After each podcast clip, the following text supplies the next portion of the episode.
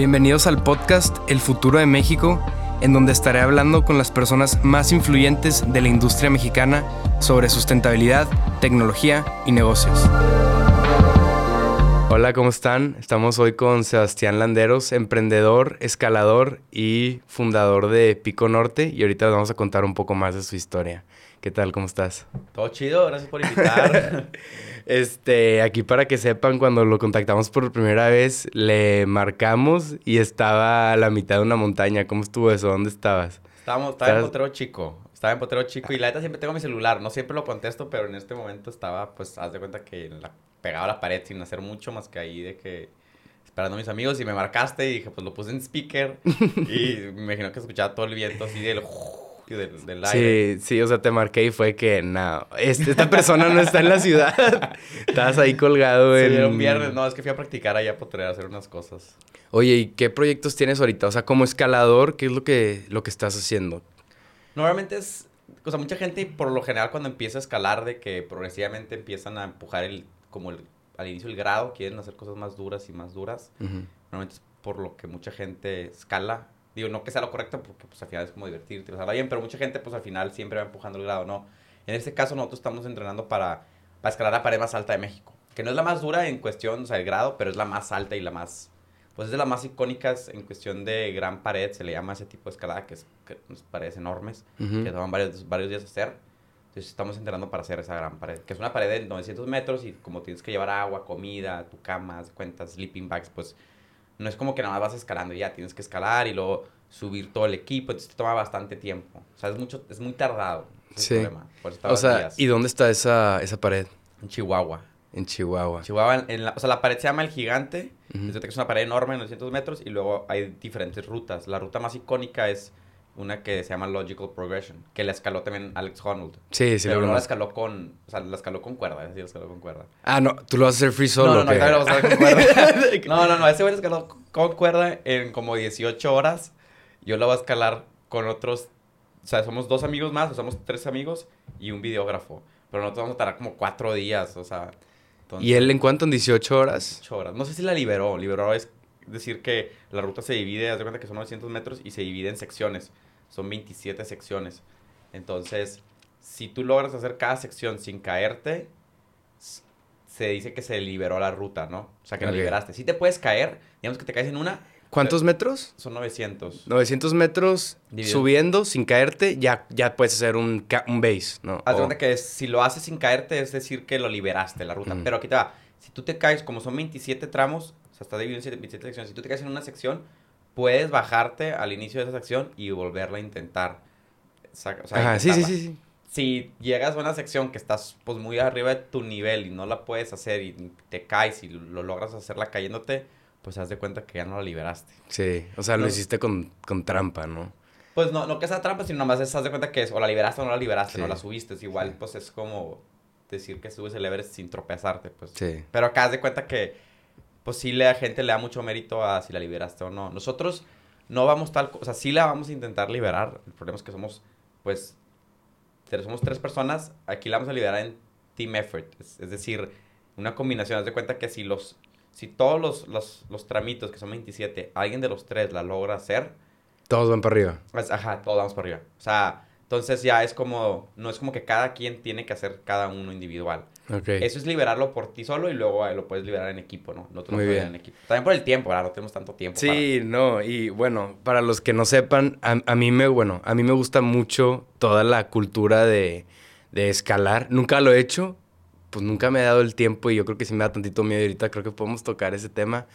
Pero he visto de que los documentales de Alex, los documentales de Dome allá en...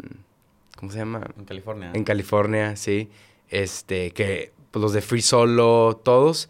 Y pues bueno, o sea, yo no sé cómo le, cómo le haces para, para, pues, para que no te dé miedo, o sea, subir allá, o sea. No, fíjate, no es que no te dé miedo, es como que logras, aprendes a tolerarlo, yo creo, o, o, logras a como suprimirlo. O sea, no es que sea miedo, es como... Digo, está difícil de explicar, pero probablemente hay dos tipos de miedo, ¿no? De que o hay un miedo porque hay un riesgo de que te va a pasar algo, de que te vas a caer y te puedes romper una pata o algo así. Y luego está el miedo que es más como, pues no es miedo real, es como que tienes miedo, pero si te controlas unos 10 segundos y ves la situación en la que estás y ves que si te caes no te va a pasar nada, ya es como, nos, tiene una palabra, pero llamémosle medio falso, ¿no? O sea, no te va a pasar nada. Me, miedo irracional, porque no está, o sea, no es, no es racional, o sea, es irracional, o sea, no tienes por qué estar miedo, sin embargo lo tienes, ¿por qué? Porque pues estás viendo 100 metros hacia abajo, 100 metros hacia abajo y claro que te va a dar miedo caer, pero no te va a pasar nada. Entonces, tratas como que de mitigar esos, esas nociones cuando estás escalando. Y que, a ver, estoy escalando, sí, pues estoy muchos metros arriba, puede que lo que siga está difícil, puede que me caiga, si me caigo voy a volar varios metros, sí. pero ¿qué, me, ¿qué es lo que me va a pasar? ¿Voy a ir al piso? No. ¿Hay algo que me pueda pegar? No. ¿Se puede tronar esto, la cuerda? No. Entonces es como que logras ahí como mitigarlo, pero no es fácil, ¿verdad? Muchas veces no, estás de buen humor o llegas y estás nefastiado por algo de trabajo, entonces eso afecta tu escalada, tu flow, o sea, estás así, no, me te acuerdas, estás todo nefastiado y luego pues ya mejor te vas así como tensándote, tensándote es que te, pues, te frena, ¿no? Te, te descansas ya media ruta y vas como que más. Entonces, o sea, tú llegas, ves, ¿cómo se llama la pared que vas a escalar? Esta pared se llama, la, ruta se llama Logical Progression. Logical Progression, que ya la han escalado pues los, los escaladores más famosos, ¿verdad? Muchos, sí, mucha gente ha venido a escalar. Me imagino que viene gente de todo el mundo ahí, ¿no? Sí, sí, ha venido gente muy... Digo, te diría más nombres, pero supongo que el que más conocen es Alex Honnold, entonces... Pues, a ver, aviéntatelos. Hay otra chava que se llama Sasha T. Giuliani, también una famosa patrocinada por Red Bull también. No, no la conozco. Y ya después de que ella pase abajo, pues hay más, menos famosos, ¿no? Sí, sí, sí. Que la han escalado, este por ser como, es una ruta que es 200 metros y es pues casi casi recta, ¿no? O sea, casi casi recta, entonces es muy icónica. Ok, entonces... Hay muy pocas así en el mundo. Tú llegas, la ves y vas a estar 900 metros arriba de la tierra y ¿en qué momento, o sea, tú vas clipeándote por la montaña? ¿Cómo funciona?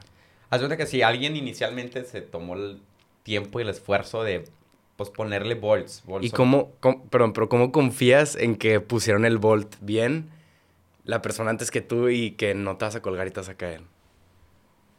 No, pues es una buena pregunta. O sea, digo, normalmente ves, o sea, normalmente tú puedes leer quién la puso, ¿no? Y luego también la, el hecho es de que como ya muchos escaladores la han subido. Sí, ya sabes que funciona. No ha habido de que ningún accidente en cuestión de que se rompa un volt. Se han habido accidentes que se les caen piedras. O sea, sí se ha muerto gente ahí, pero no, no de que porque se les caen los volts, ¿no? Sí. Entonces el volt es, una, es un fierro que se, pues lo literalmente haces un agujero en la pared con un taladro, lo metes ese volt y es como una argolla de metal que sale de la pared.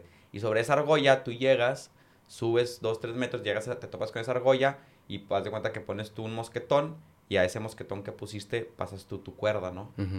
Igual, sigues escalando otros dos metros y te vas a topar con esa otra argolla pones un mosquetón y pones tu cuerda por el mosquetón. Entonces, si tú te caes, te vas a caer hasta el último punto donde que pusiste, estás ¿no? puesto. Puede que la última argolla esté a 3 metros. Entonces, si tú subes 3 metros y no puedes poner la cuerda y te caes, pues vas a caer esos 3 metros más los 3 metros de tu cuerda, pues caes 6 metros. Sí, pero al final, pues tienes otro y otro y otro en el que estás colgado. Sí, un abajo, ¿no? Sí, colgado. Sí, pero cuando estás abajo, estás a 600 metros y ves así el vallezote, como que la exposición se le llama eso, y luego te marcan a medio, a medio y te marcan y tienes que contestar.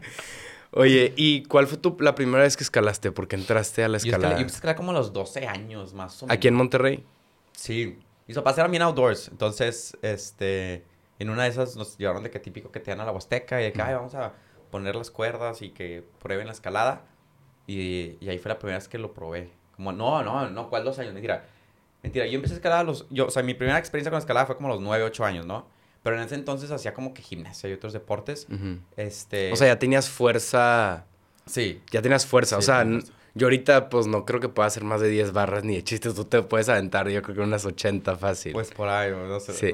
Hace mucho que no hago ese, ese reto, pero sí. No, pues digo, empecé, empecé como... Mira, mi primera experiencia fue como a los 9 años. Y luego ya después yo me salí de la gimnasia como a los 11 y haz de cuenta que en ese inter, pues entre los como 10 años mi mamá hacía taekwondo, entonces me llevó a su gimnasio taekwondo que resulta que estaba adentro de una bodega que tenía un gimnasio escalar. Entonces yo me salgo de la gimnasia y le dije a mamá, no, pues llévame al gimnasio de escalada donde estaba tu clase de taekwondo, que era un gimnasio bien grande, la neta, estaba bien grande ese gimnasio.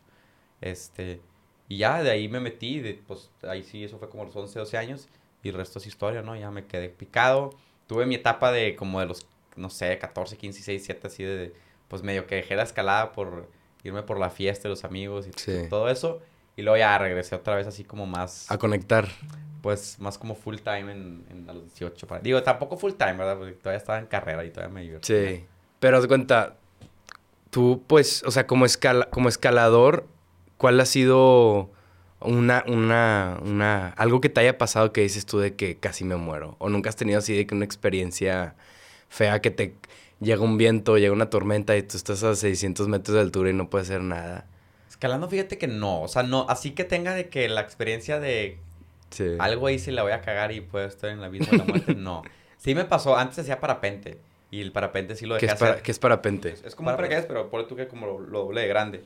Pero no te tiras de un avión. Lo, pones en una lomita y lo despegas y corres. Y lo usas las corrientes de viento para como que pues, subir. Literalmente puedes subir. O sea, hay gente que ha durado 4 o 5 horas volando porque...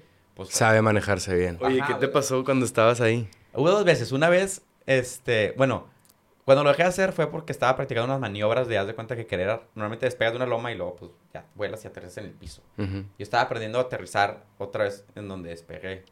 Y las corrientes de aire, lo que hace arriba, cuando pasa la, la corriente de aire arriba de una loma y cruza al, al, otro lado, se hacen rotores de aire.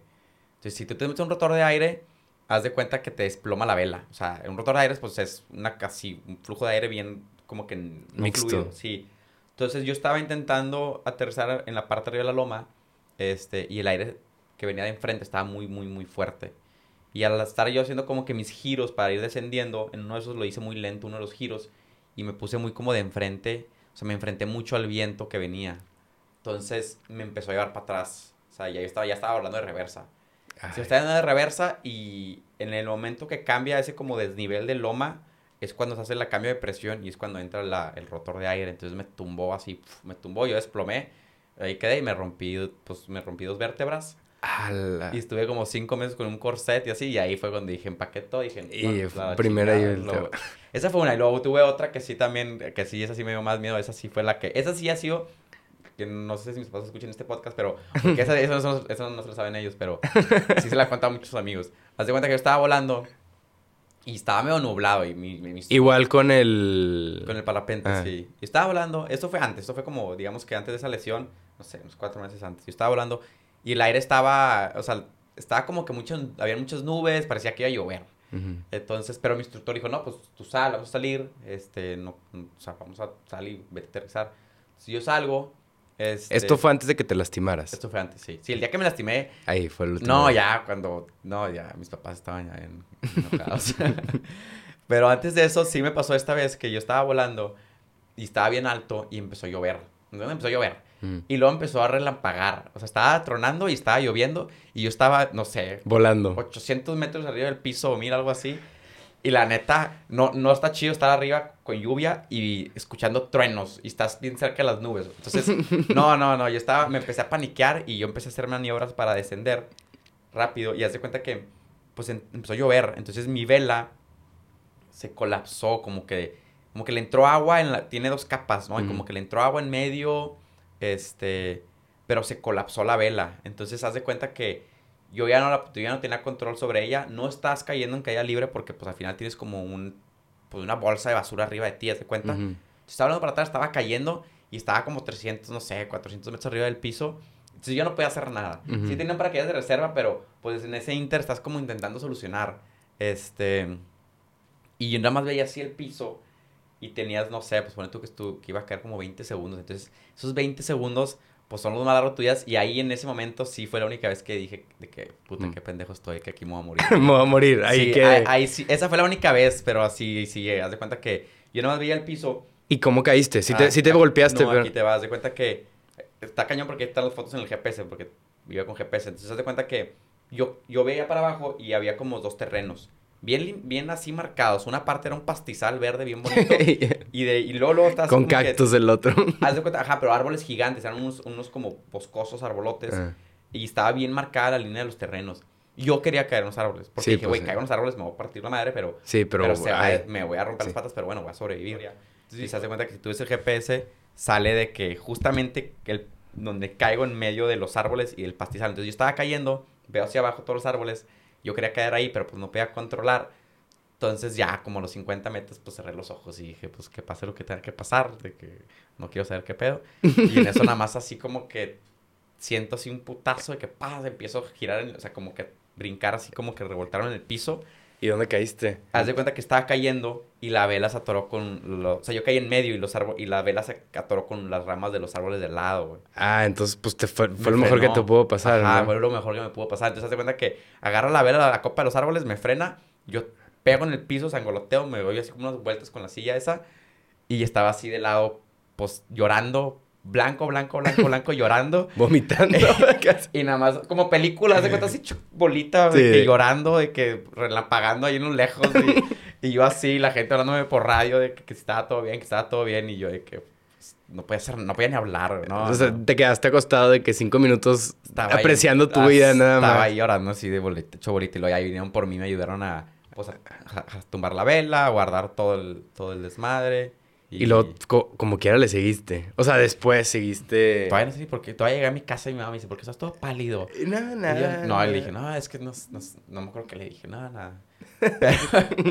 Pero, pero, no, todavía seguí. Luego ya cuando me pasó eso, dije, no, ya, güey, para estarlas jugando esta cosa y, o sea, luego poderme sin el que poder escalar pues dije, no, ya mejor empaqué todo y lo mandé a volar. Sí. Y entonces, para entrar un poco a tu, a tu negocio, o sea, tú empezaste Pico Norte, ¿qué es Pico Norte?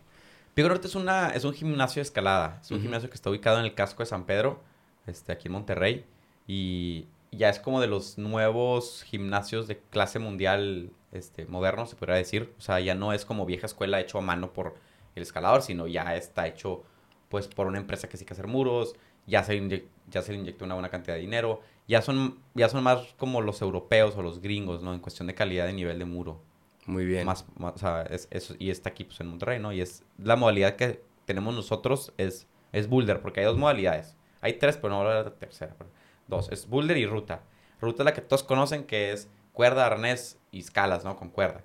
Este, y luego está la de boulder. La de boulder, la pared mide más chaparra, mide 5 metros y medio más o menos. Y te la avientas sin nada, ¿no? Te la avientas sin nada. Y eh, haz de cuenta que se ponen secuencias de movimientos con los agarres que tenemos.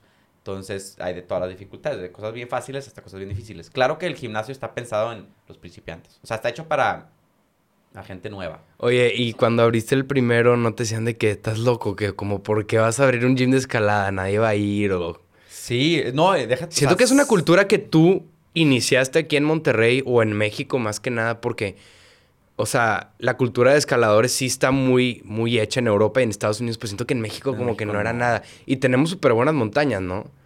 O sea, siento que, bueno, yo he visto que muchos internacionales vienen a Monterrey, a Potrero Chico, a la otra que me dijiste también, al Salto, y nadie, o sea, nunca he escuchado a una persona más que a ti que diga que va. Y es que cómo viene gente de todo el mundo y está llenísimo esos lugares y no los aprovechamos los mexicanos.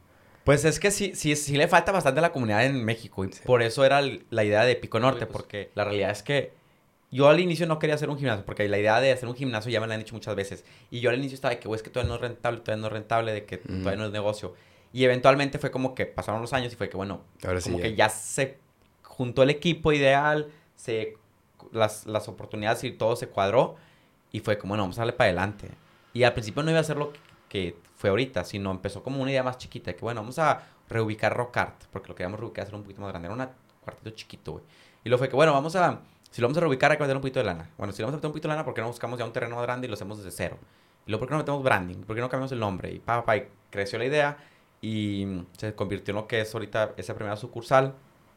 Y pues claro que empezó a detonar este, la comunidad escaladora aquí en, en Monterrey. Monterrey. Entonces, cuando el Pico Norte, pues le abre como que los ojos a mucha gente y le hicimos soft opening, invitamos, invitamos a gente y se dieron cuenta de pues el cómo era la escalada, ¿no? Que al final es pues divertido, es un o sea, no nomás es así como entrenar divertido y también mucho lo que ha ayudado a, que la gente se meta a escalar pues es literalmente crear contenido, pues es de las formas más fáciles de llegarle a las masas. Sí, pues, o sea, es, es contenido súper interesante. O sea, por ejemplo, ¿alguna vez has considerado aventarte un free solo o dices de que no, eso no es lo mío? No, sí he pensado, pero este, luego voy a tramar a mi mamá si, si, revelo información de... no, sí he pensado, sí, no, o sea, claro que depende de tus habilidades y de que el grado que quieras intentar, ¿no? O sea, sí hay cuestiones de que, pues, Por ejemplo, si me dices, hey, súbete esta pared, por ejemplo, en la escalada, pongámosle, en la escalada los grados pues van desde 9 hasta 14, ¿no? Y cada letra, cada número, perdón, tiene cuatro letras, o sea, es de que, pues pon tú que 9A, B, C y D, así hasta 14, ¿no? Entonces, yo, yo, yo, he escalado de que 3 es 14. este, entonces, si me dices, hey, ve y intenta hacer eso en solo y es un 10, pues igual es si me la voy a rifar. Depende, ¿verdad? Depende, todo depende. No, no es que lo haya hecho, pero, pero sí se me ha cruzado la mente y digo, ah, pues sí pudiera foliar un, un 10 o un 9. O sea, por ejemplo, ah, ahorita hicimos, ahorita hicimos, hace como dos semanas, yo y un amigo hicimos una ruta bien, yo creo que esto es mucho más famosa que la de Logical Progression, porque es más accesible. Este, aquí en Potero Chico, que se llama Sendero Luminoso. Ah, sí la conozco. Bueno, esa la hizo Alex Connell en solo. Todo el tiempo que estábamos yo y mi amigo escalándola, era que cómo fregados hizo este pedo este güey. O sea, sin, soltarse. O sea, íbamos subiendo y haz de cuenta que. Está loco, está loco. apretábamos hacía muerte y luego, pues repasábamos a veces algunas secuencias, algunos movimientos. este. Y sí, decíamos, güey, ¿cómo lo hizo? O sea, de qué, qué pedo. sí, no. Cabrón. No, está cabrón. Y ese vato yo creo que sí, o sea, tiene algo en su cerebro que que se desbloqueó. O sea, como que un miedo que el güey de que de que esto ya no lo tengo, de que no le tiene miedo a morir. casi seguro que sí. Porque vi un doc bueno, no sé si, no, sí, creo que era su documental de Free Solo el que se aventó allá en California. se llama Freerider la ruta en, ah. en, el, en Yosemite, en el Half Dome. Ándale. Y que el vato termina y se quita los tenis y se aventó todo el hike de bajada y ya. Y que la gente lo veía de que, ah, de que un vato echándose un hike, de que el de que nadie tiene idea de que acabo de hacer. Sí, sí, dijo eso. Porque creo que es, cuando está, creo que es cuando estaba practicando para esta última gigante que hizo. Y dice el güey de que.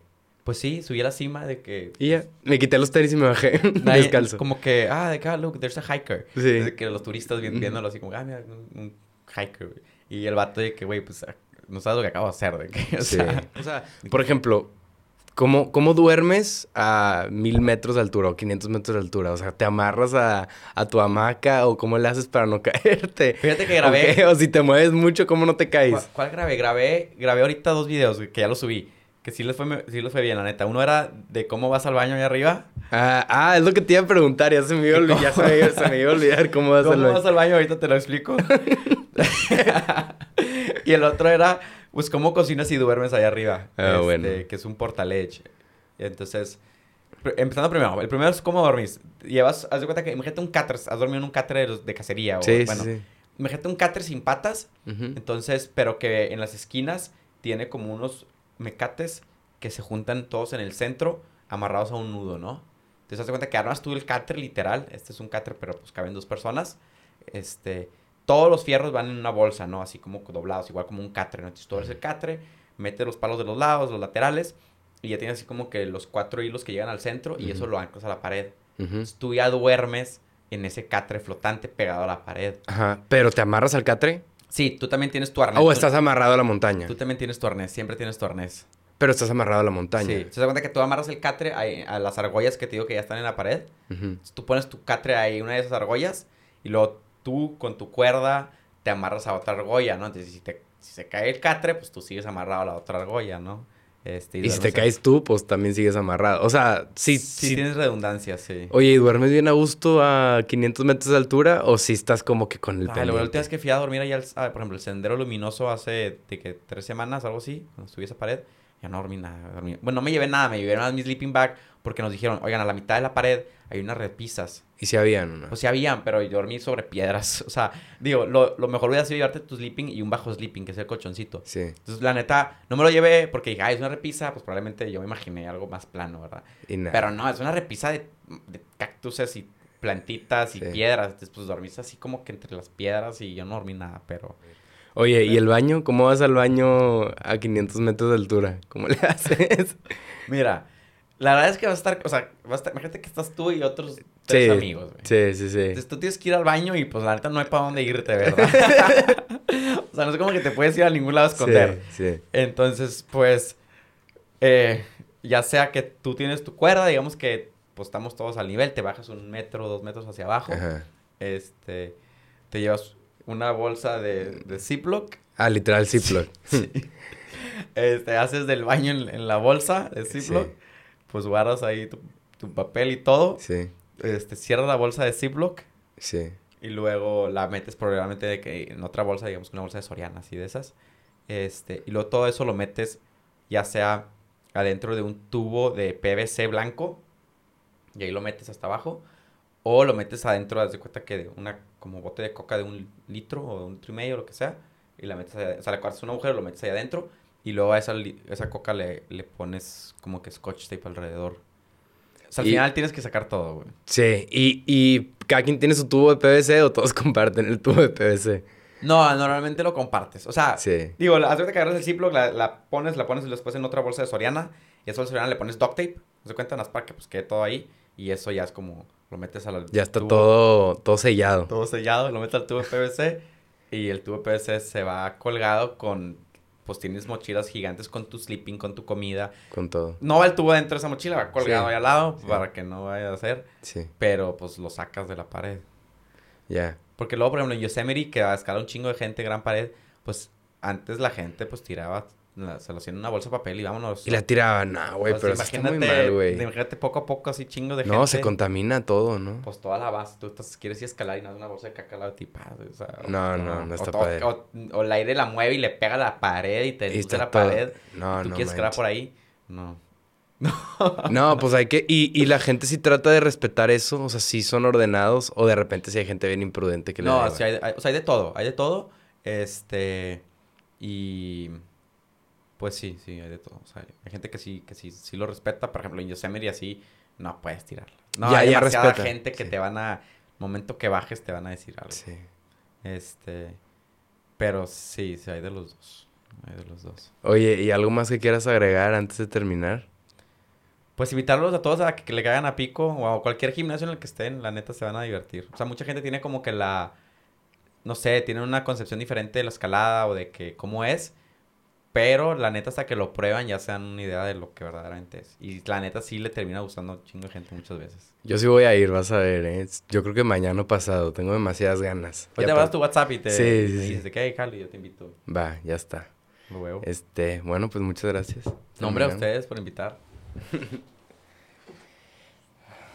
Estuvo bien, ¿no? Muy bien, güey.